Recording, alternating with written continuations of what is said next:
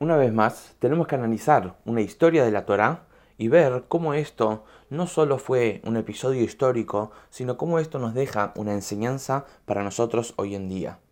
Luego de lo que contamos la semana pasada de la historia de los espías que Moshe mandó espías a la tierra de Israel, Korach, otro miembro de la tribu de Leví, junto con 250 hombres de su familia y de, su, de sus líderes, ellos se levantan en una queja contra Moshe y Aarón. Moshe, el líder del pueblo judío, Aarón, el gran sacerdote que conducía todas las acciones dentro del Mishkan. Korah reclama y dice, ¿por qué estos dos puestos tan importantes los, los tienen ustedes dos? Miembros de la familia, de hecho, somos todos iguales, argumentaban ellos, somos todos sagrados. ¿Por qué ustedes tienen que tener un rol distinto a los demás? ¿Por qué ustedes se creen más sagrados que los demás? Y así es que Moshe duda. Y Moshe dice, mira, yo soy un mensajero de Dios, no vengo a oponer mi opinión, veamos qué quiere Dios de nosotros. Y así es que al día siguiente la tierra se abre y come y traga a Korah y toda su congregación. Esta es la historia que nos cuenta la Torá. Pero analicemos un poco más profundo. Korah era un hombre estudioso de la Torá. Korah era otro líder dentro del pueblo judío. ¿Cuál era su argumento y cuál era su queja? De lo que vimos la semana pasada, una de, de, de las ideas de los espías de por qué ellos no quisieron entrar a la tierra de Israel era porque ellos querían mantenerse en la espiritualidad.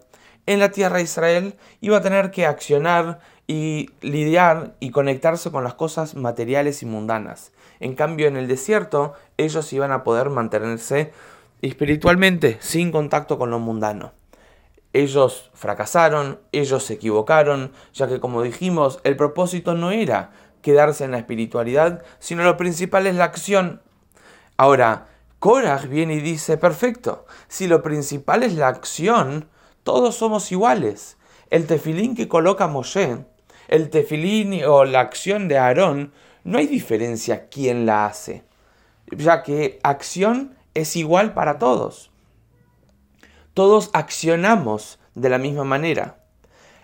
Donde hay distinción, donde hay diferencia, es en la intención, es en el sentimiento, es en la razón. Ahí es donde puede haber una diferencia entre uno y otro. Pero en la acción somos todos iguales. Entonces Coras dijo, no debería haber diferencia entre el pueblo judío, ya que lo principal es la acción y todos podemos hacer la misma acción.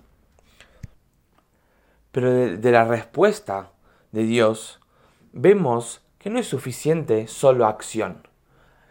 Que de hecho, sí, lo principal es la acción, pero no basta con eso. Hace falta también introducir el sentimiento, la razón y todo el ser de la persona a la hora de servir a Shem. Entonces es un conjunto de los dos lados. Por un lado es la acción lo principal y por otro lado es la acción con un brillo. Entonces, nosotros venimos al mundo para hacer de este mundo una morada para Dios. Que este mundo sea un lugar habitable para Dios, donde Dios se siente cómodo y contento en caminar en este mundo. ¿Dónde es este mundo? Es en nuestra casa, en nuestro trabajo. Tenemos que hacer con que cada uno de estos lugares sea un lugar divino. Ahora, en hacer un hogar, una casa para una persona, hay dos pasos. Primer paso es armar techo, paredes, piso y simplemente tener eh, los ladrillos, como se dice. Pero luego de eso, hay que también introducir los muebles, los lustres, los cuadros, y ahí es donde se, se crea el clima y el ambiente. Lo mismo es en nosotros, en nuestras acciones. Una cosa es la acción, el puro, la pura acción que es representa las paredes y los techos y los pisos. Eso es el primer paso. Pero uno no puede quedarse ahí. Uno tiene que, para terminar la tarea de hacer de este mundo un mundo divino, uno tiene que colocar los muebles, los lustres, los cuadros, que es la belleza. Entonces nuestras acciones también tienen que brillar. nuestras acciones también tienen que tener la mejor intención, el mejor sentimiento. Que esto no sea un impedimento. De hecho, primero uno pone las paredes, los pisos y los techos y luego uno pone los muebles, etc.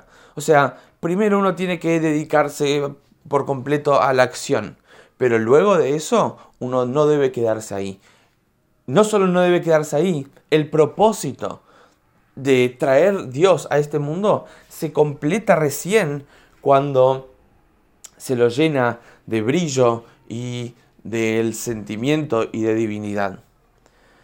Del nombre de la allá, a pesar que Korah se equivocó, nos muestra algo muy interesante, porque ¿por qué va a llamar la Torá una allá entera en nombre de alguien que se equivocó, que hizo un mal camino?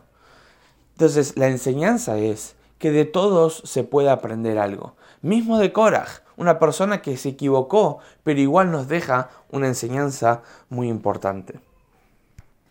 Esta historia termina que Dios dice que coloque cada uno de los miembros de las tribus su bastón y aquel bastón que florezca primero es aquel bastón que es elegido por Hashem para ser el sacerdote. Y así es que colocan los bastones y primero florece el bastón de Aarón. Esto es la historia de Korah y los miembros que querían em, tomar nuevos roles dentro de la comunidad. Y para esto Dios vuelve a aclarar y a enfatizar la importancia de los Koanim y de los Levíim. ¿Quiénes eran ellos?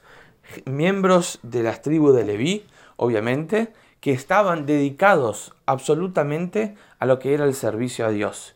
Por eso, por un lado, ellos recibían todos los regalos que el pueblo judío le tenía que dar a Dios, que ahora vamos a mencionar cuáles son algunos, todos estos debían ser, llevados a un Cohen o a un Leví, porque al ser que ellos estaban totalmente entregados a Dios, ellos podían recibir los regalos de Dios. Pero por otro lado, al ser que ellos estaban totalmente entregados a Dios, ellos no recibieron ni la tribu de Leví, ni de, que tampoco son, que también son los de la, los Koanim, ellos no recibieron una porción en la tierra de Israel. ¿Por qué? Porque la porción de ellos es Hashem. No un lugar físico, sino un lugar espiritual donde ellos se dedicaron constantemente al servicio a Hashem. Dentro de las donaciones que la persona debía dar era la trumá. Trumá es un quinto que debía dárselo al Cohen. Después también el, un diezmo que había que dárselo al Leví. El Leví debía dar un diezmo de lo que recibió al Cohen.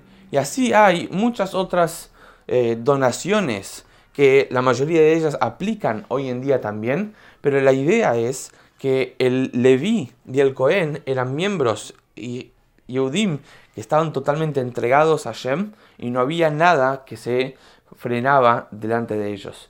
El Rambam, el Maimónides, cuando habla y describe a los Leviim, dice que no solo son los Leviim quienes recibían esta porción de Hashem y eran miembros totalmente entregados a Hashem, sino cualquier persona que dedica su alma y cuerpo y corazón y mente al servicio a Hashem en absoluto, es considerado un Cohen, un Leví y un miembro de la tribu de Hashem directamente. Así que cada uno de nosotros tiene que tomar esta responsabilidad y este ejemplo de los Kohanim y los Leviim de ir más allá de lo que se nos exige y de nuestra comodidad para demostrar totalmente entrega a Hashem y a sus mitzvot. Shabbat Shalom.